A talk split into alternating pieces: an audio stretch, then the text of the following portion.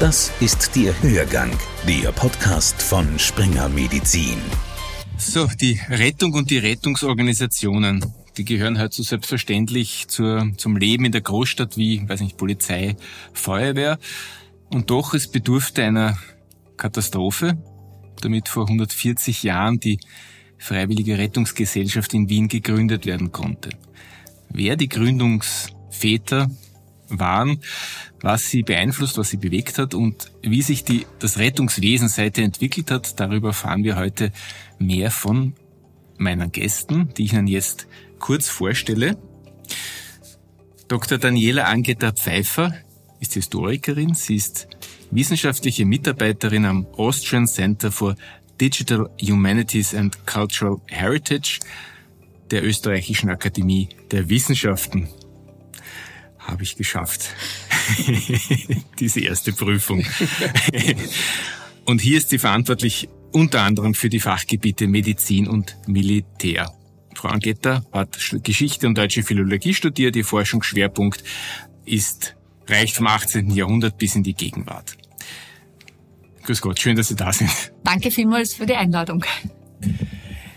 Dr. Hermann Seitelhofer ist Bibliothekar und als solcher verantwortlich für die Bibliothek, die historischen Bestände und das Archiv in der Gesellschaft der Ärzte. Immer wenn Mediziner, Wissenschaftsjournalisten oder andere Interessierte aus dem In- und Ausland etwas über die Mitglieder der Gesellschaft, die prominenten Mitglieder der Gesellschaft zumeist wissen wollen, dann landen sie sehr schnell bei Ihnen in Ihrem Büro. Sie werden sie dort aber vielleicht nicht immer antreffen, weil Dr. Zeitelhofer führt gerne und oft Gäste durch das Billroth-Haus, wo wir uns auch jetzt befinden. Guten Tag. Ich danke auch für die Einladung. Frau Angeta Pfeiffer, ich beginne mit Ihnen. Äh, wenn bei meiner 79-jährigen Mutter daheim was passiert nach dem Aufstehen, äh, der Kreislauf versagt, sie fällt, sie stürzt, mein Vater ruft 112 und in Kürze stehen Sanitäter und, und der Notarzt vor der Tür. Es war im 19. Jahrhundert äh, anders. Wie darf man sich die Situation vorstellen, damals in Wien, ein Unfall auf der Straße oder daheim? Also es hat äh, bereits im 18. und 19. Jahrhundert hat es bereits Rettungsoffizien gegeben. Das waren vorwiegend einerseits die Ordinationen, würde man heute sagen, der sogenannten Wundärzte, also Chirurgen, die ihr Handwerk gelernt haben und die ja so lange Jahre auch das Rettungswesen und die ersten Hilfeleistungen übernommen haben, unterstützt auch von Badern. Also in jeder größeren Ortschaft gab es ab dem Mittelalter so Badestuben, die gleichzeitig eben auch die ersten Anlaufstellen für erste Hilfemaßnahmen, Verbrennungen, Verletzungen, Knochenbrüche waren. Teilweise hat man im 19. Jahrhundert auch begonnen, die Polizei mit einzubeziehen und hat auch an Polizeistationen gleichzeitig Rettungsstationen errichtet, aber man muss sich so vorstellen, da waren mehr oder weniger Gehilfen tätig, die also nur ganz marginal ausgebildet waren und die mehr oder weniger eigentlich nur einen Transport in ein Krankenhaus organisiert haben. Äh, es gab zwar an diesen Polizeistellen oder an den Offizien Not Erste Hilfekästen, die eine geringe Ausstattung hatten. Es gab Tragen man hat auch äh, zum Beispiel Hausmeister, Laternenanzünder herangezogen, um die Patienten ins Spital zu begleiten. Aber es war natürlich kein durchgängiges, organisiertes Rettungswesen, so wie wir es heute kennen. Das ist erst so richtig klar geworden, dass man das braucht durch den Brand des Ringtheaters ähm, im Dezember 1881. Genau, Sie nehmen mir quasi die zweite Frage vorweg. Das ist völlig in Ordnung. Die wäre natürlich, was führte jetzt dann zur Gründung der Freiwilligen äh, Rettung in Wien? Die interessanterweise nicht in Wien gegründet wurde, sondern in Baden, ne? wenn ich richtig informiert bin, am Tag nach dem Ringtheaterbrand. Oder stimmt das nicht so nicht, ganz? Das stimmt nicht ganz. Habe ich erzählt. Um nur die Frage abzuschließen, was, die, was führte zur Gründung? War es die damals herrschende Geisteshaltung? War es die die Gründung des Roten Kreuzes äh, oder war es eben der, der Ringtheaterbrand, den wir schon erwähnt haben? Also es hat natürlich mehrere Faktoren gegeben, die hier zusammengespielt haben. Aber wir sind in Österreich und in Österreich braucht es oft eine Katastrophe, dass dann wirklich etwas, was schon länger angedacht ist, auch durchgesetzt werden kann. Und das war eben der Brand des Ringtheaters ähm, am 8. Dezember 1881. äh, wo es wirklich eine verheerende Katastrophe war, weil äh, hier sehr viele Faktoren zusammengespielt haben, die dazu geführt haben, dass leider sehr viele Zuschauer in diesen Flammen umgekommen sind. Also man muss sich das so vorstellen, beim Anzünden der Gasbeleuchtung kurz vor Beginn der äh, Vorstellung hat äh, einen, einen Gasaustritt gegeben und durch das Anzünden ist dann eben dieses Feuer entfacht. Und nachdem ja damals die Decken äh, mit Holz konstruiert waren und sehr viel noch mit Holz gebaut wurde, hat sich das Feuer sehr, sehr rasch ausbreiten können, vor allem zunächst im Bühnenraum.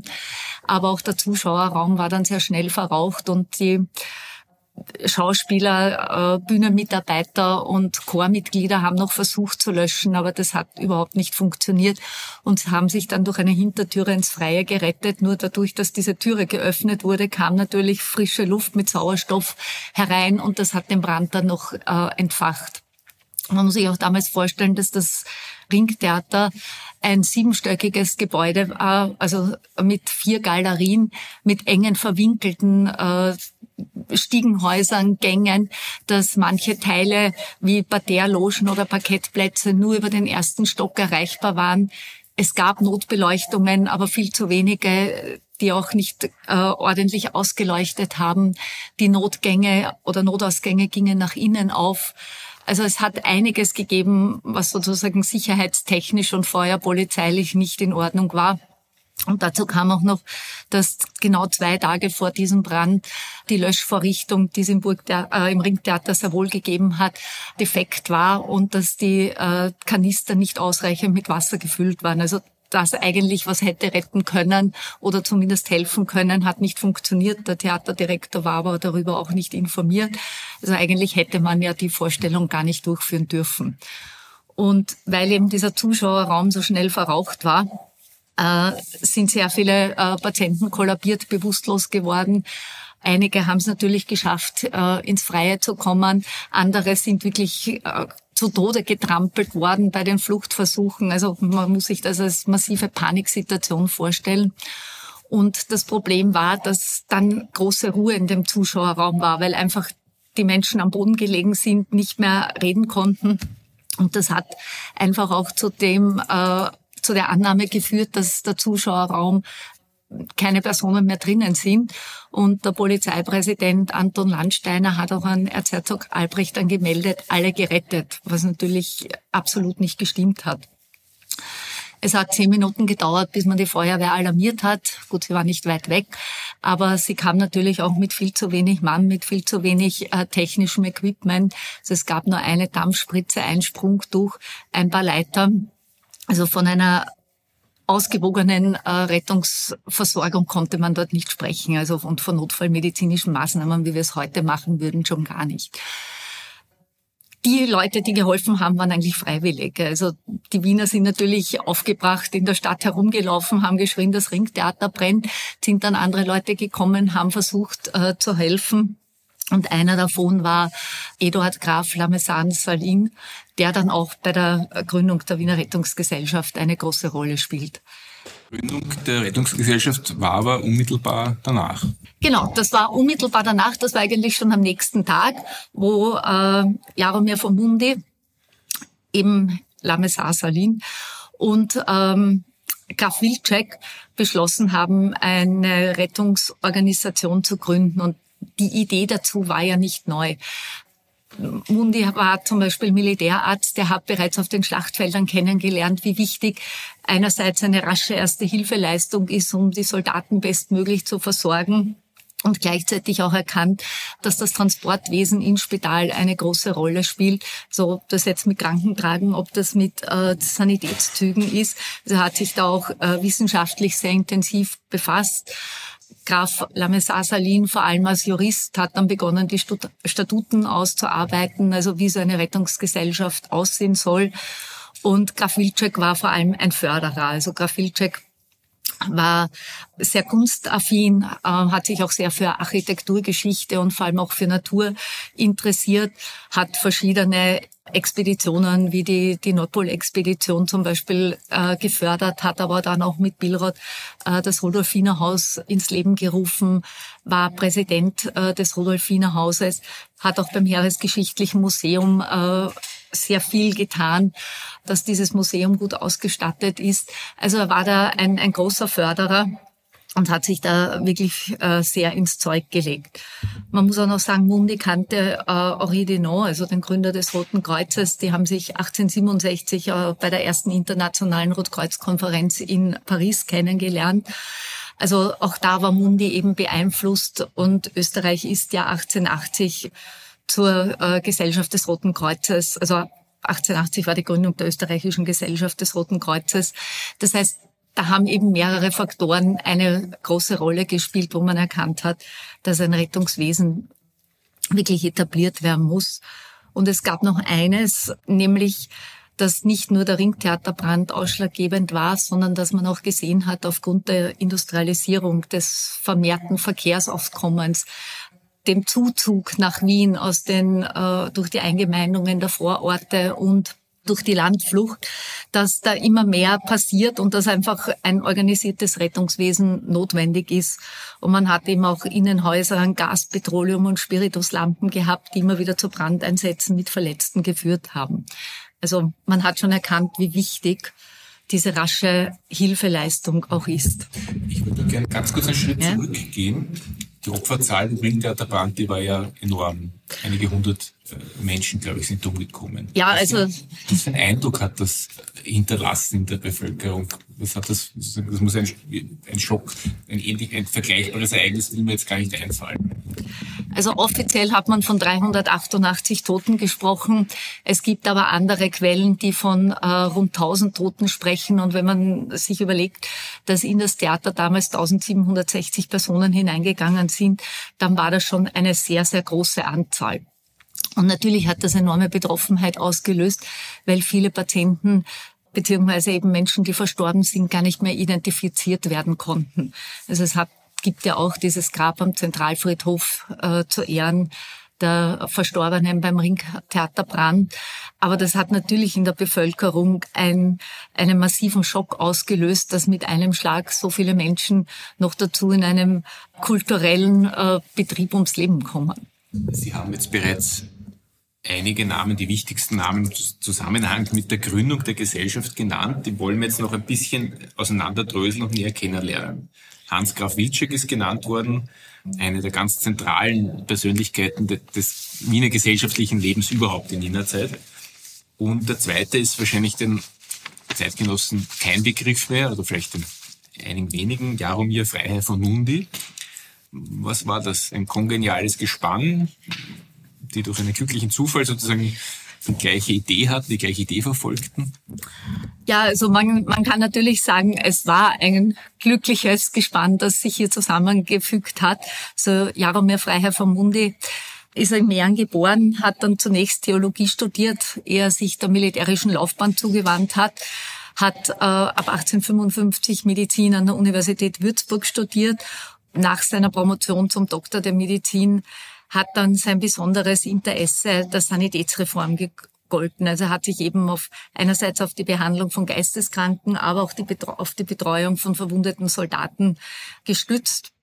Und er wurde 1874 Chefarzt des souveränen Malteser Ritterordens und hat damit eben auch schon kennengelernt, wie dieser Orden im 19. Jahrhundert kriegsbedingte Pflegedienste geleistet hat. Und Mundi hat auch als Sanitätschef im serbisch-türkischen Krieg 1876 und 77 dann auch in weiterer Folge im serbisch-bulgarischen Krieg gedient.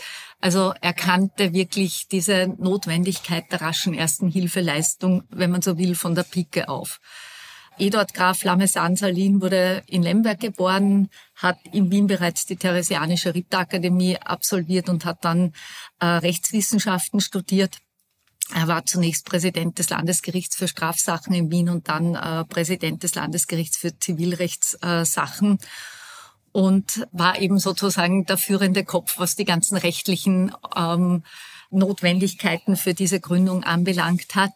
Und ähm, Johann Nepomuk Graf-Wilczek ist 1837 in Wien geboren, hat auch kurzzeitig äh, Rechtswissenschaften studiert, hat aber eben dann diese starke Neigung zur Naturkunst und Architekturgeschichte gehabt und hat sich eben sehr äh, als, als Philanthrop eigentlich ausgezeichnet. Mundi hat also zunächst äh, die Schriftführung bei dieser Gründung der Rettungsgesellschaft übernommen. Lamesan Salin eben die rechtlichen Grundlagen und Wilczek hat finanziell äh, sehr stark unterstützt. Also auch die erste, wenn man so will, Rettungsstation wurde in seinem Palais in der Herrengasse Nummer 5 errichtet. Dort gingen die Notrufe ein. Also äh, die Telegrafengesellschaft hat sogar ein Telefon zur Verfügung gestellt, dass diese Notrufe gratis sind. Und von dort sind eben dann Sanitäter ausgerückt und haben Hilfe geleistet. Und es gab dann noch sozusagen einen Kopf dazu, das war Albert Mosettik äh, Moorhof, der auch ein Militärarzt war und der sich sehr stark für die Ausbildung engagiert hat. Also für ihn war einerseits sehr äh, wichtig, dass die Bevölkerung so in erster Hilfe gut geschult ist, dass andererseits aber auch die Sanitäter, die da jetzt wirklich Dienst machen, auch eine entsprechende Ausbildung haben. Und er hat auch mehr oder weniger diese erste Samariter-Schule ins Leben gerufen in Wien, die dann auch Vorbild für andere Städte in Österreich, aber auch in Europa und auch international in Odessa oder St. Petersburg zum Beispiel wurde. Diese vier letztendlich haben dann diese Rettungsgesellschaft äh, sehr geprägt. Und Mundi und Mosettik Moorhof waren auch die, die vor allem im, am Anfangsbereich die ärztliche Tätigkeit übernommen haben. Soweit ich weiß, auch Wilczek ist mitgefahren bei den ja. Ja. Welche technischen Neuerungen gab es? Es wurde bereits Telefon erwähnt. Wie muss man sich einen Einsatz vorstellen damals? Also es wurde sozusagen an die Rettungsdienststelle gemeldet, dass ein Notfall passiert ist. Da fuhren zunächst einmal Sanitäter hin. Die haben dann auch äh, geschaut, ob ein Arzt vonnöten ist. Wenn ein Arzt vonnöten war, dann hat man eigentlich den nächstgelegenen Arzt zunächst einmal alarmiert. Dazu hat es ein Adressverzeichnis gegeben, dass man eben gewusst hat vom Notfallort, wo wohnen die nächsten Ärzte und hat die verständigt. Sukzessive hat man dann aber begonnen, auch ein Dienstrat einzurichten, dass also die Rettungsdienststelle zunächst im Haus eben vom Graf Wilczek auch permanent besetzt ist, dass eben dort wirklich immer Sanitäter vor Ort sind, die Dienst machen. Äh, man hat Notkästen gehabt mit einem gewissen äh, Sammelsurium von Medikamenten, aber auch von Schienungsmaterial, von Tragen. Ähm, man hat bereits dann erste Fahrzeuge in den Dienst gestellt also es hat zunächst drei Fahrzeuge gegeben, zwei sogar für Infektionstransport. Also die waren so mit einem Zinkblech innen belegt, dass man sie leicht reinigen konnte und eines für den normalen Transport. Das hat sich dann sukzessive weiterentwickelt, dass es letztendlich dann ein paar Jahre später sogar schon ein Fahrzeug gab, das auch psychisch Erkrankte transportieren konnte. Also es war wie so eine Art Gummizelle, aber eben, dass sich äh, die psychisch Erkrankten auch nicht verletzen, wenn sie eben jetzt zum Beispiel dazu neigen würden, sich selbst zu verletzen, dass, dass das nicht passiert. Die Gesellschaft wurde von allerhöchster Stelle sozusagen, ich sag mal, unterstützt, ideell, finanziell weniger wahrscheinlich. Wie war überhaupt die wie haben sich, vielleicht, Dr. Zeitlofer, vielleicht können Sie da was sagen, wie, wie haben sich die Ärzte da eigentlich beteiligt oder wie haben die das aufgenommen? Weiß man dazu was? Das kann man generell so nicht sagen. Äh, ich möchte ähm, zunächst noch einen Namen, der zwar schon kurz gefallen ist, einbringen, der nämlich Theodor Billroth, der, der große Chirurg, kurze Zeit nach äh, Gründung der Rettungsgesellschaft, dann auch Präsident der Gesellschaft der Ärzte in Wien, äh, ich finde, für mich stellt sich äh, diese, diese Gruppe, die Namen, die so gefallen sind, Mundi, äh, Alamesan Selins, Wilczek und Mosetik Moorhoff. Und ich würde noch Bilder dazugeben, als einen Kreis von, von Männern da, die schon länger auf vielfältige Weise äh, miteinander zu tun haben, teilweise eng befreundet sind in verschiedenen Projekten, die teilweise auch ähnlich gelagert sind, äh, kooperieren, zum Beispiel bei der, dem Rudolfiner Verein, der dann ja zur Gründung des Rudolfiner äh, Krankenhauses führt, das ja die, der Billroth als, als zentrale Gründungsfigur, der auch der erste Direktor wird, dann zugeschrieben wird. Aber da war äh, Jaromir Mundi auch involviert und äh, Graf äh, Wilczek ebenso. Ähm, äh, Mundi und Billroth waren sowieso engstens befreundet. Ähm, ja, und was ich auch vielleicht sagen will, Mosetik Moorhoff, der Chirurg, der dann im Munde im ersten Jahr das sind die beiden einzigen Ärzte im ersten Jahr der, der Rettungsgesellschaft, die aktiv äh, Dienst machen, ähm, war wenig später dann auch Funktionär der Gesellschaft der Ärzte in Wien als Vorsitzender des Verwaltungsrates. Aber das zeigt schon, dass es knapp ein Jahr dauert, bis es überhaupt gelingt, äh, Wiener Ärzte zu einem ernsthaften Engagement in dieser Rettungsgesellschaft äh, einzubeziehen. Und da gibt es dann entscheidend eben im November 1882 ein Treffen äh, in der Gesellschaft der Ärzte in Wien, das noch nicht äh, in diesem Haus ist, weil das noch nicht existiert, äh, das erst 1893 eröffnet wird. Aber bei diesen Treffen werden je nach Quellenlage entweder 70 praktische Ärzte sind anwesend. Äh, äh, ich habe aber auch einen Hinweis gefunden, dass es 120 gewesen seien. Äh, da wird dann diskutiert, wie es gelingen kann, die Ärzteschaft wirklich zu einer aktiven Mitarbeit zu bewegen. Das heißt also, wie kann man einen permanenten Ärztedienst, Schichtdienst praktisch ins Leben rufen und natürlich auch, welches Honorar können die dafür bekommen. Und letztendlich gelingt es dann, dass alle praktisch geschlossen beitreten. Offenbar verläuft aber auch die nächsten Jahre sozusagen äh, dieser, äh, dieser Schichtdienst, der permanente, äh, da gibt es doch noch einige Anlaufschwierigkeiten in der, äh, im Einbeziehen der, der tatsächlich aktiven Ärzte, weil längere Zeit äh, eigentlich Medizinstudenten eine ganz tragende Rolle spielen, die vor allem die Tagdienste machen. Offenbar mhm. machen die, die aktiv tätigen Ärzte zunächst eher mhm. Nachtdienste und Sonntagsdienste es gab jetzt im Palais Wilczek waren sie unterge untergebracht zunächst, aber das war ja äh, nicht, nicht auf Dauer. Es gab ja dann weitere Stützpunkte, wo, wo, und, und, und, und Anschlussfrage, gibt es, existiert so einer noch heute? Also die erste richtige Sanitätsstation hat man dann äh, in Wien am Fleischmarkt Nummer eins errichtet. Das war das Wohnhaus von Mosettik vom Moorhof. Und zwar am 12. November 1882. Und da waren dann wirklich schon, äh, muss man sich vorstellen, also Räumlichkeiten für die Mannschaften, wo sie sich aufhalten konnten, wenn sie gerade äh, keinen Einsatz hatten, wo ihr Equipment untergebracht war, aber auch einen Behandlungsraum, also wo die Patienten wirklich hinkommen konnten, wo sie versorgt wurden äh, mit Duschapparaten. Ähm, mit äh, operationstragbare, mit Apparatetisch, mit äh, Sanitätskästen, mit sogar einer kleinen Tischlerei zum Anfertigen von Schienen aus Holz oder Pappe. Also das war jetzt dann schon äh, so ein Anfang, aus dem sich dann die späteren Sanitäts- und Rettungsstationen entwickelt haben. Und ähm,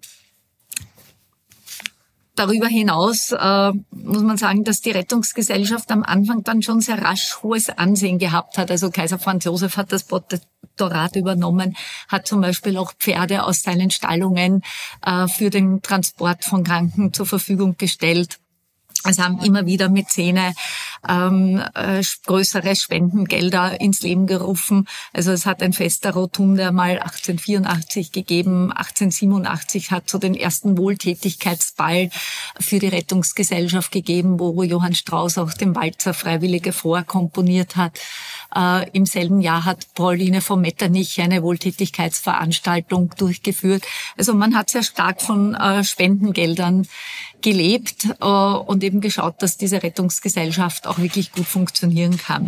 Und was auch ganz interessant war, man hat zum Beispiel, um also eine optimale äh, Auslastung der Spitäler zu gewährleisten und nicht ein Spital mit vielen Kranken oder Verletzten zu überfüllen, täglich um 9 Uhr, um 14 Uhr und um 19 Uhr eben im Eingangsbereich äh, dieser Rettungsgesellschaft angehängt, welche Spitäler freiwillige äh, Kapazitäten haben, auch nach Frauen und Männern gedrängt. Also man hat ganz genau gewusst, wo man die Patienten hinbringen kann, dass sie eben rasch und optimal versorgt werden. Und äh, eben auch äh, Herr Dr. Zeitelhofer schon angesprochen hat. Es haben teilweise natürlich äh, Medizinstudenten Dienst gemacht. Also ganz bekannt ist dann, dass Billroth seine Studenten noch motiviert hat, äh, Dienst zu machen. Und unter anderem war dann einer davon Julius Tandler. Und das ist vielleicht ganz interessant, weil äh, natürlich sind die Sanitäter, wie wir es auch heute tun, ähm, in die Häuser und in die Wohnungen der Patienten gekommen. Und Julius Tandler hat damals sehr viele soziale Missstände kennengelernt und, und das war etwas, was ihn dann später für seine Sozialreformen äh, auch inspiriert hat. Und die Rettungsgesellschaft hat sich am Anfang auch immer wieder international und national auch gut präsentieren können. Also es hat zum Beispiel die internationale elektrische Ausstellung in Wien im Oktober 1883 gegeben. Da hat man äh, dazu äh, oder das hat man genutzt, um zum Beispiel mobile Leuchtwagen zu zeigen und einfach zu zeigen, was man kann, was man für Equipment hat. Man hat in der Rotunde Übungen durchgeführt mit Figuranten, dass man auch der Bevölkerung gezeigt hat, was die Rettungsgesellschaft kann, auch mit Unterstützung der Feuerwehr zum Beispiel. Und auch auf der Hygieneausstellung in Berlin im Mai 1883 hat sich die Wiener Rettungsgesellschaft äh, sehr gut präsentiert. Eben darunter diese Landauer Transportfahrzeuge für Kranke und eben äh, für solche, die einerseits an Infektionskrankheiten leiden und eben die an äh, psychischen Erkrankungen leiden. Und man hat auch die Ärzte und die Wiener Rettungsgesellschaft immer wieder dazu aufgerufen, nicht nur im zivilen Bereich tätig zu sein, sondern auch bei einer Mobilmachung im Feld zu helfen oder zum Beispiel Krankentransporte von Eisenbahnknotenpunkten zu übernehmen äh, und die Patienten in die Spitäler zu transportieren oder eben auch äh, Transporte von Offizieren, die erkrankt oder verletzt sind, durchzuführen. Und äh, daraus entwickelt, entwickelt sich dann auch eine Zusammenarbeit äh, mit dem Militärsanitätswesen, wo eben wiederum Billroth und das Rudolfinerhaus auch eine Rolle spielen, weil die haben dann auch die Krankenschwestern, die vor allem im Ersten Weltkrieg äh, Dienst gemacht haben, dort ausgebildet und die waren noch sehr stark natürlich militärisch geprägt, aber haben schon sozusagen einen, einen wichtigen Beitrag für diese Hilfeleistung bewirkt. Und es ist dann ähm, im Mai 1885 ist in der Giseler Straße, also heute ist es, das, ist es die Bösendorfer Straße, eine zweite Rettungsstation errichtet worden, wo eben Heinrich Bamberger, der damalige Präsident der Gesellschaft der Ärzte, eine große Summe Geld gespendet hat. Diesem Vorbild ist dann gleich Hermann Notnagel äh, gefolgt, der Verwaltungsrat in der Gesellschaft der Ärzte war. Also man sieht auch hier wieder, dass die Gesellschaft der Ärzte sehr, sehr viel dazu beigetragen hat. Auch Anton von Eiselsberg hat sich sehr für die Schulung von Ersthelfern ähm, eingesetzt. Also es hat eigentlich alles sehr, sehr rosig und sehr gut geklungen. Es hat allerdings dann ein Jahr später also ein heftiger Streit zwischen der Rettungsgesellschaft und äh, dem Wiener Doktorenkollegium begonnen, weil die Rettungsgesellschaft sich ein bisschen ins Zeug gelegt hat und äh, immer wieder so Aufrufe gestartet hat, ja, wenn ein Unfall passiert, dann soll man nur die Rettungsgesellschaft verständigen, die kommen viel schneller, die Ärzte kommen eh nicht daher und die Ärzte lassen sich von freiwilligen Booten nicht abholen. Die Ärzte haben sich natürlich massiv dagegen gewehrt, ja, die haben sich natürlich in ihrem Ansehen schwerst beschädigt und geschädigt gesehen und dann haben sich gleich mal 14 Ärzte äh, bereit erklärt, Dienst zu machen und zwar war das so, dass die also noch nicht auf der Rettungsdienststelle ähm, ansässig waren, sondern die waren in ihren Häusern. Und da wurde, diese Häuser wurden gekennzeichnet mit einer Tafel, hier wohnt ein dienstbereiter Arzt und mit Laterne. Das war aber dann das Problem, dass man gesagt hat, diese Laterne, wenn die die ganze Nacht doch leuchten, ist eine Brandgefahr. Das heißt, dann hat man sukzessive begonnen, äh, die Rettungsdienststellen so auszubauen. Und man hat dann eine ähm, Stubenring gegründet, eine größere, weil also die in der Bösendorfer Straße und die im Haus von äh, Mosettig-Moorhof letztendlich zu klein wurden. Also eine größere am Stubenring wo dann die Ärzte permanent auch Dienst versehen haben und anwesend waren. Das heißt, die Ärzte, das kann man sich halt so gleich mal vorstellen, haben das als Konkurrenz empfunden. Die ja. ja, also für die Ärzte war die Rettungsgesellschaft damals eine Konkurrenz. Und sie haben sich natürlich auch ein bisschen äh, davor gefürchtet, wenn die Rettungsgesellschaft und die Sanitäter hinkommen, dass sie äh, einen finanziellen Verlust erleiden. Und dann kam ja auch noch dazu, Das darf man nicht vergessen, dass zu dieser Zeit die Krankenkassen aufgekommen sind, die sie so und so schon ein bisschen in ihrem Einkommen beschnitten haben. Das heißt, äh, die Ärzte haben natürlich um ihr Ansehen gekämpft und auch natürlich um die Patienten und um ihr Honorar. Also heute ist es selbstverständlich, wenn in der Türkei oder anderswo ein Erdbeben passiert oder in Nepal jetzt zum Letzten, dass, dass irgendwann einmal dort das Rote Kreuz oder eine andere Organisation, der Rote Halbbund oder, ähm, kommt und, und interna in internationaler Zusammenarbeit Hilfe leistet. Wann hat das begonnen?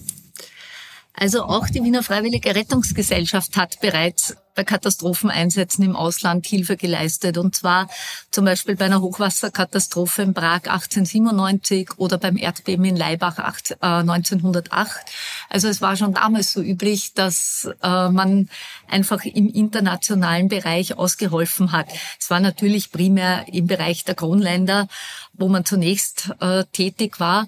Aber das war von Anfang an, also ab der wirklich Etablierung dieser Wiener Freiwilligen Rettungsgesellschaft war das gang und gäbe. Soweit ich weiß, war ja auch das Erdbeben von Messina äh, wichtig. Also das war die Urkatastrophe des 20. Jahrhunderts. Soweit ich weiß, ist Wilczek auch hingereist. Aber bei den Transportmöglichkeiten versteht man sich das falsch vor. Aber ich könnte mir vorstellen, dass das sehr lang gedauert hat, bis die vor Ort waren. Grundsätzlich geht's natürlich heute viel, viel schneller, bis Rettungsorganisationen vor Ort sind, weil man einfach auch die äh, Möglichkeiten äh, durch Flugzeuge ausnutzen kann.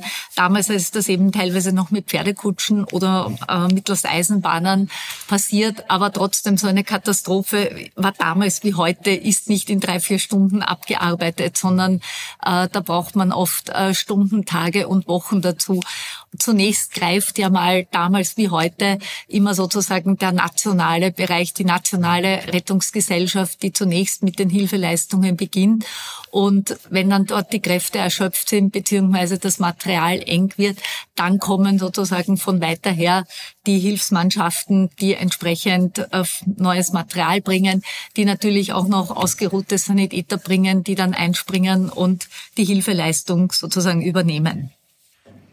Wir können hier halt natürlich nicht die gesamte Entwicklung der Rettungsgesellschaft abhandeln, bis in die Gegenwart, aber vielleicht gibt es einen Einschnitt oder einen Wendepunkt in dieser Geschichte, auf den Sie noch hinweisen möchten, der besonders wichtig war? Also vielleicht das Jahr 1897 insofern, weil da die Rettungszentrale in der Radetzky Straße Nummer 1 errichtet wurde. Und das ist äh, das die Zentrale, wo heute die MA70 Berufsrettung äh, einquartiert ist und die ist eben nach wie vor dort und äh, für Wien ist natürlich die MA70 Berufsrettung gemeinsam mit den äh, anderen Rettungsorganisationen wie Rotes Kreuz, Samariterbund, Malteser oder Johanniter die federführende ähm, Rettungsorganisation, die die Einsätze äh, koordiniert. Und im Februar 1905 ist am, am Marie-Hilfer-Gürtel noch eine Filiale der Rettung eröffnet worden, das sogenannte Graf Wilczek Stiftungshaus. Also da geht man dann noch einmal an äh, die Gründung zurück und benennt eben äh, dieses Haus nach ihm. Und dann hat sich eben sukzessive, äh, natürlich, wenn man die Geschichte ein bisschen anschaut, wieder einen äh, kleineren tiefen Einschnitt gegeben in den 20er Jahren, wo natürlich auch die Rettungsgesellschaft äh, die finanziellen und wirtschaftlichen Belastungen gespürt hat. Der nächste Einschnitt dann in der Zeit des Nationalsozialismus, wo natürlich auch jüdische Ärzte, die Dienst versehen haben, emigrieren mussten äh, und dann entsprechend gefehlt haben und nach 1945 hat dann vor allem das Internationale Komitee vom Roten Kreuz wieder sehr, sehr äh, intensiv mitgeholfen, dass das Rettungswesen in Österreich ähm, aufgebaut wird. Äh, es kamen dann 1950 die Einsatzfahrzeuge mit Blaulicht und Folgetonhorn. Es kamen ab dem Jahr 71 die transportablen Elektrokardiogramme und Defibrillatoren und es gab 1983 den ersten ÖMTC-Hubschrauber in Innsbruck und 1991, dann den Notarzt-Hubschrauber in Wien. Also ich denke, das sind so die wesentlichen großen Eckpunkte noch, die vor allem auch heute noch eine große Relevanz haben. In den vergangenen Jahren äh, sind einige ohne jetzt die Objektivität zu verlassen, aber es sind doch einige wirklich große Krisen über uns hereingebrochen. Wir können nur spekulieren, aber was würden Menschen wie, wie, wie Wilczek oder, oder Mundi heute dazu sagen? Wie würden sie reagieren oder was für Ideen würden die jetzt entwickeln? Ja? Momentan ist es so, dass das allgemeine Gefühl Tod, Zerstörung, Krankheit, Seuchen äh, und wir sind da irgendwie äh, dem hoffnungslos ausgeliefert. Nicht ganz unähnlich war es ja in der Gründungszeit. Das, das Gemetzel von Solferino und ähnliches kann man sich ja auch nicht mehr kaum noch vorstellen. Also ich denke, dass äh, wenn man das 19. Jahrhundert, das 19. Jahrhundert mit, dem, mit unserer heutigen Zeit vergleicht, dann waren die Katastrophen gar nicht so unterschiedlich. Damals war es halt äh, Krieg im Sinne von eben äh, der Schlacht von Solferino, den Deutsch-Dänischen Krieg, dem 1866 äh, vor allem, also die bekannte Schlacht von Sadowa oder Schlacht von Königgrätz, wie sie in der Bevölkerung eher bekannt ist. Es hat die Kriege in Italien gegeben. Es hat die Kriege in Bosnien-Herzegowina im serbischen äh, Gebiet gegeben. Es kamen dann der erste Welt, also es kam dann der erste Weltkrieg. Wir hatten die Seuchen, wir hatten äh, Cholera, wir hatten Tuberkulose.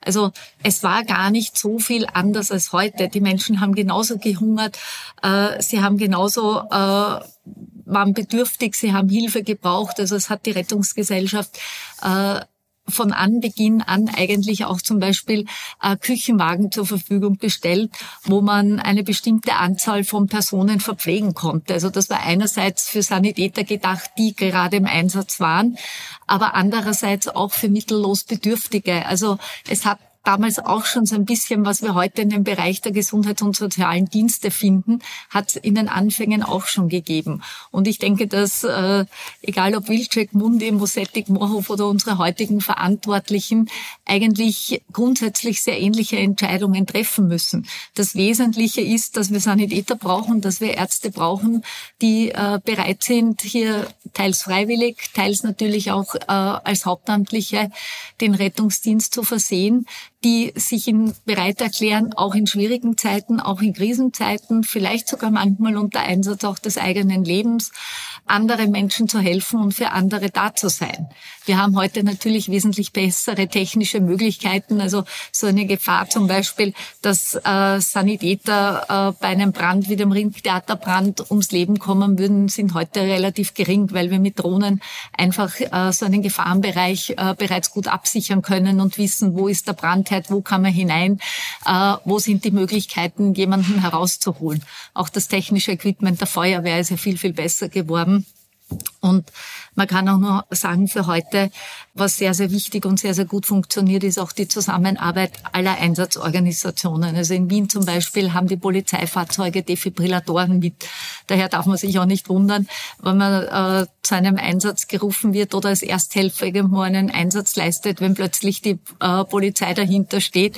Äh, die haben den Defibrillator mit, die können bei einer Reanimation wunderbar unterstützen. Also die Zusammenarbeit funktioniert hier wirklich sehr gut. Äh, was ich mir nur selber auch als Vertreterin des Roten Kreuzes wünsche, ähm, dass die Menschen sich mehr trauen, Erste Hilfe zu leisten. Äh, ich bin selber in der Breitenausbildung tätig. Wir bilden sehr, sehr viele Leute aus. Äh, sie sind motiviert in den Erste-Hilfe-Kursen, aber man hört immer wieder, ob ich mir das draußen zutraue, weiß ich nicht. Und da kann man, glaube ich, nur den Appell geben, man kann nichts falsch machen, außer nichts tun. Und diese Rettungskette funktioniert einfach umso besser, wenn der Ersthelfer hingreift und die Rettungsmannschaften und Notärzte dann einfach auf den bereits geleisteten Maßnahmen aufbauen können. Und danke Ihnen beiden für das interessante Gespräch. Danke sehr. Wir danken. Danke. Hörgang, der Podcast von Springer Medizin. Springer Medizin.